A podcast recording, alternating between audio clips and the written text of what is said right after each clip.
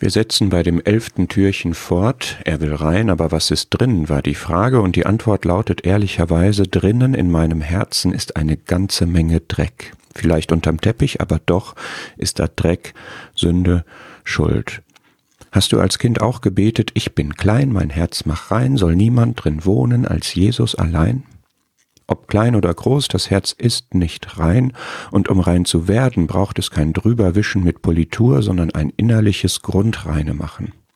Und das übernimmt der Herr Jesus gern, wenn du ihn reinlässt. Wenn er reinkommt, wird das Herz rein auf einen Schlag, alle Schuld vergeben, alle Sünde weggereinigt für immer. Eine neue Ausrichtung, neuer und wahrer Friede, neue und echte Liebe, neue und göttliche Kraft, neue und immerwährende Freude. Das kann man erleben, das wird man erleben, wenn man ihn reinlässt. Ihn reinzulassen, das ist einfach schwer.